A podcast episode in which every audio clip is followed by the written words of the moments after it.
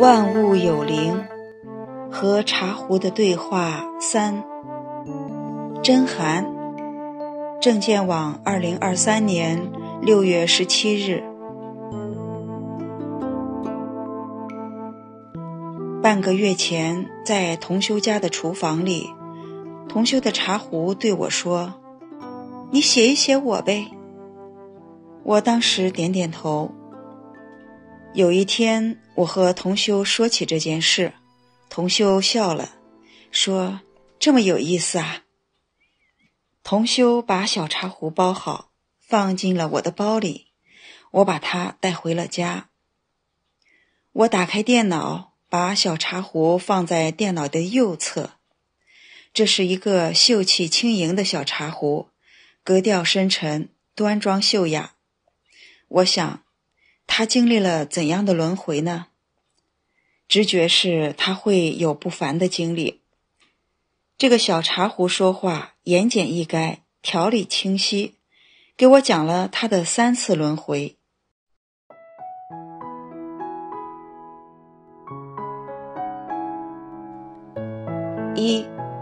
蒙恬用过的铁锨。茶壶说：“我转生过铁锨。”被蒙恬使用过，我说：“呀，那是一个了不起的时代，大秦帝国勃然而兴，时隔未久，疏忽而去。你也是一个见证者，说一说你的见闻吧。”茶壶说：“蒙恬带军三十万驻守长城，防范匈奴，我是他使用最顺手的一个铁锨。”我说，秦始皇建立了大一统的政权，后来出现了亡秦者胡也的谶语。秦始皇以为匈奴会造成秦政权的威胁，因此派蒙恬修长城，同时大量移民充实边疆，却未料到亡秦的是他的儿子胡亥。茶壶说，蒙恬是一个了不起的将领。他很能吃苦，和士兵一起挥汗如雨的修工事。我说：“那么你见过公子扶苏吧？”茶壶说：“我没有见过他。他到边疆时，我早都被蒙恬用的卷刃了，废了，又要转生去了。”我说：“啊，那你的下一生就要开始了。”也会有不一般的经历吧？茶壶说：“是啊。”我说：“哦，那就进入另一个轮回故事了。”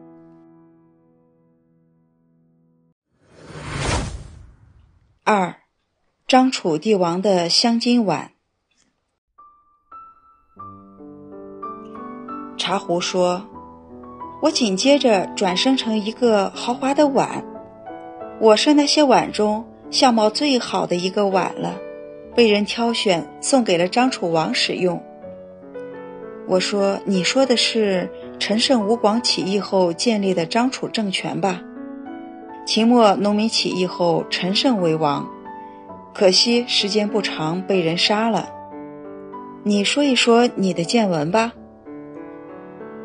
茶壶说：“陈胜啊，勇气有余。”谋略不足，心胸不广。我说你的这个评价让我感到惊讶，但是毕竟你是见证者，评价肯定有中肯之处。从《史记·陈涉世家》来看，陈胜也是有大志向的，给后人留下了“燕雀安知鸿鹄之志哉”这样豪迈的话语。陈胜吴广起义时。从谋略上看，也是筹措得当的。茶壶说：“我被他使用时，他已经当上了王。他的表现给我的感觉是没有远见。”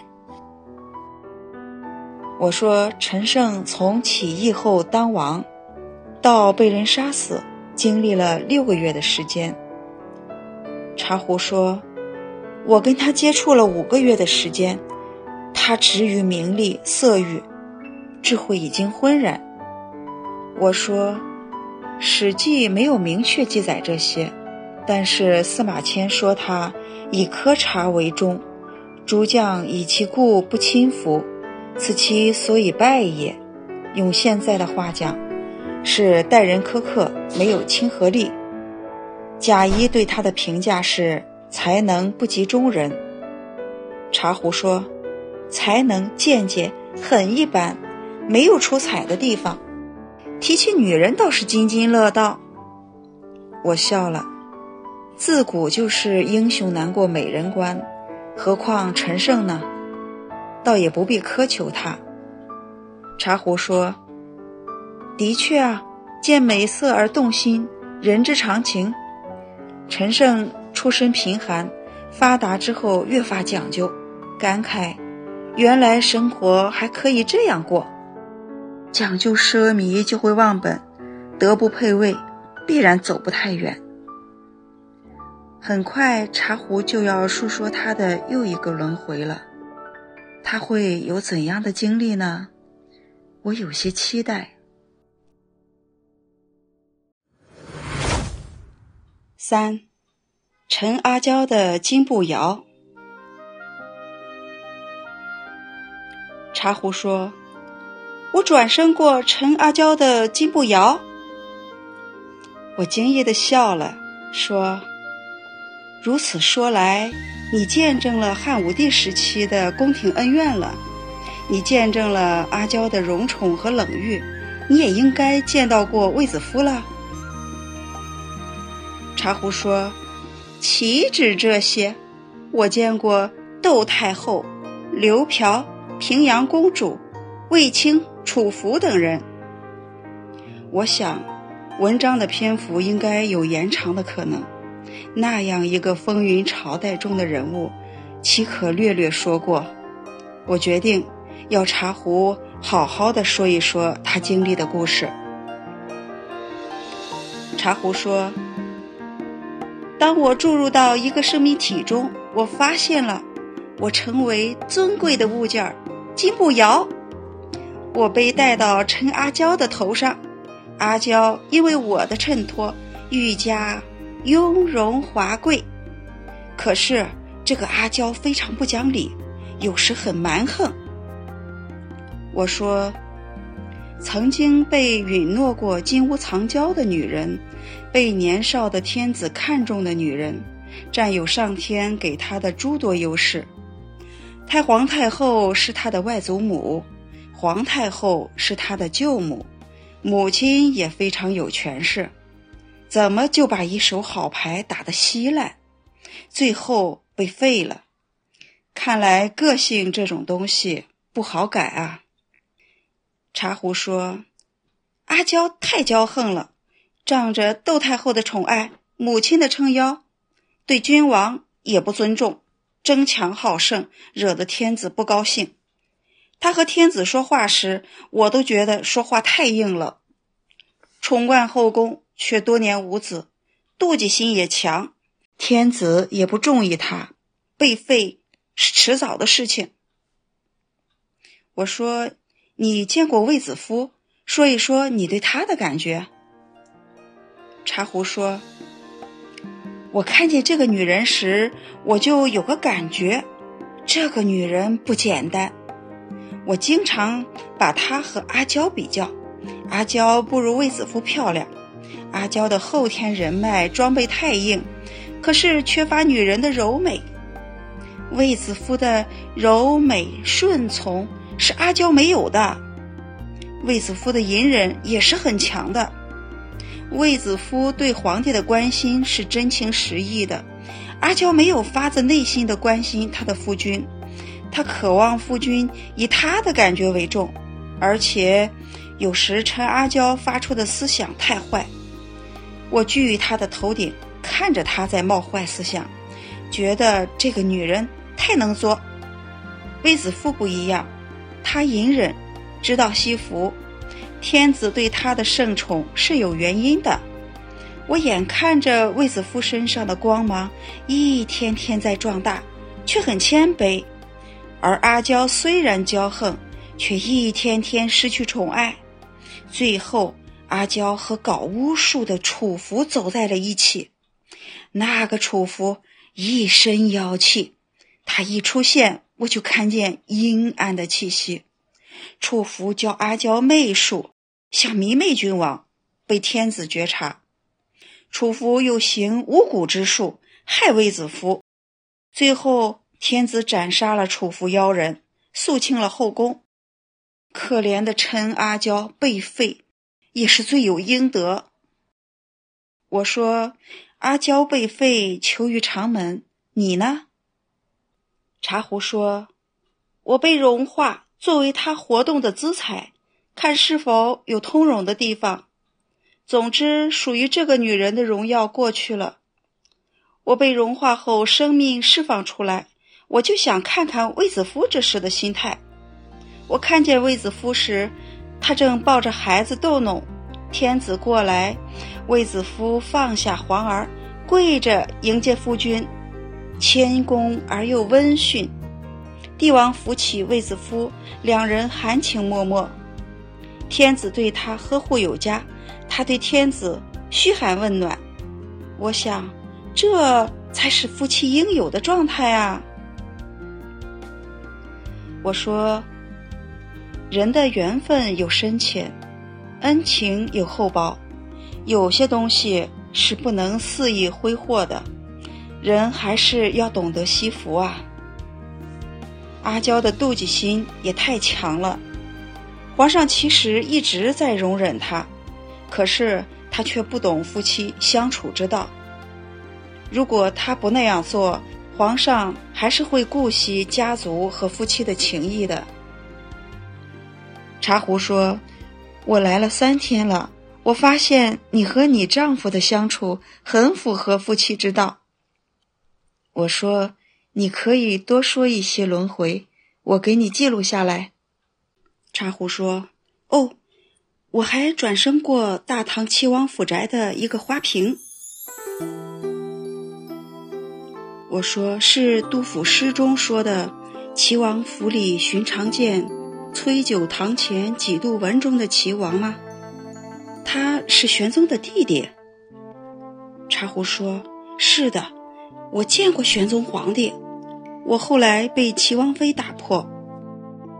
我问：“可是因为齐王移情，王妃心有幽怨？”茶壶说：“正是如此，惹事的主儿没事儿，我倒霉了。”茶壶说：“我在宋朝时，在太宗时期转生过帝王使用的锄头。”我说：“那你是被帝王偶尔使用？”更多时间被闲置了。历史上有天子吉田的示范，天子亲农，后妃亲蚕，以示对耕织的重视。茶壶说：“是啊，后来我就生锈了，废了。到清朝太平天国运动时，我转生成为天王府宅的一颗牡丹。”我说：“牡丹花开富贵，寓意极好。”那后来又转生了什么呢？茶壶说：“知道李中堂大人吧？说来不好意思，我转生过李府内宅的一个小八狗，很受小主人宠爱，吃香的，喝辣的，睡好的，没有人敢打我。”我心里笑了。李鸿章，李中堂。我意志调整了一下自己的表情，茶壶也笑了。茶壶说：“这就是我曾经的转生，今生就转生成为茶壶。我听见我的主人和一个修炼人说话，说到你写了‘万物有灵’和茶壶的对话，我就想，能不能写我呢？虽然我不太善于言谈，但是……”我也能把事情说明白，所以在你出现在主人家时，我就冒昧的请求了，你没有迟疑就答应了，我幸福的差点晕过去，觉得积攒了很大很大的勇气，要去请求一件事情，结果轻而易举的办到了，产生落差了。我笑了，说：“这样也会惊到你。看来我应该摆出个姿态。”茶壶说：“不要啊，主人这样挺好的，主人家也很有意思，大家都很和善。我看见主人写文章时闪过一句话。”胡言胡语胡生平，我就想出了下一句话。我一下精神起来，对茶壶说：“说出来。”茶壶说：“胡言胡语胡生平，满言满语满树生。”我说：“挺好，要不你再来个横批？”茶壶说。这我没想，要不就写我的生平。我笑了，一个生命生生世世的经历，真的很有意思。我最后问了一个问题：在上界的记忆可还记得是一个什么样的生命状态？茶壶说：“你知道在天界沙僧打破过琉璃盏吧？”我是看热闹的一个玉盘。我说，第一句话把我惊了一下，以为琉璃盏也下来找沙僧算后账来了呢。茶壶说，我是跟着管物件的童子下来的，后来失散，一直没有遇到，就随遇而安了。我说，你也是了解生命真谛的。希望你能回到你原来的地方，也不枉尘世这些转生历程了。茶壶说：“谢谢你，我回家后会想起你的。你很善良，很宽容，我喜欢你。”我说：“生命有情，三界沉迷，希望你一直保留善良和清醒，等待回去的时机。”在我以为文章已经写完发出去之后，在第二天的打坐中，我看见茶壶里的精灵出现了。他对我说：“我还有一个重要的轮回。”在这一天的上午，我接着续写文章。茶壶说：“我睡觉中恍惚地想起了一个轮回，我觉得很重要。在唐朝初期。”我转生在皇宫里，是宫门里的一个门环，挂过秦王的玉带。我说，那时应该是太子建成秽乱后宫之时，他与父亲的妃子饮酒淫乱，被秦王察觉。秦王留下玉带，以期太子醒悟，却未料到太子和逆妃商量后，那妃子去高祖李渊处哭诉。说秦王对他欲行不轨，惹得高祖非常气愤。茶壶说：“太子建成的确是个淫乱之人，我亲眼目睹了他的鬼鬼祟祟和色胆包天。可怜了秦王，功高劳苦，还险些被害死。所以玄武门之变之后，宫里的许多生命都很高兴。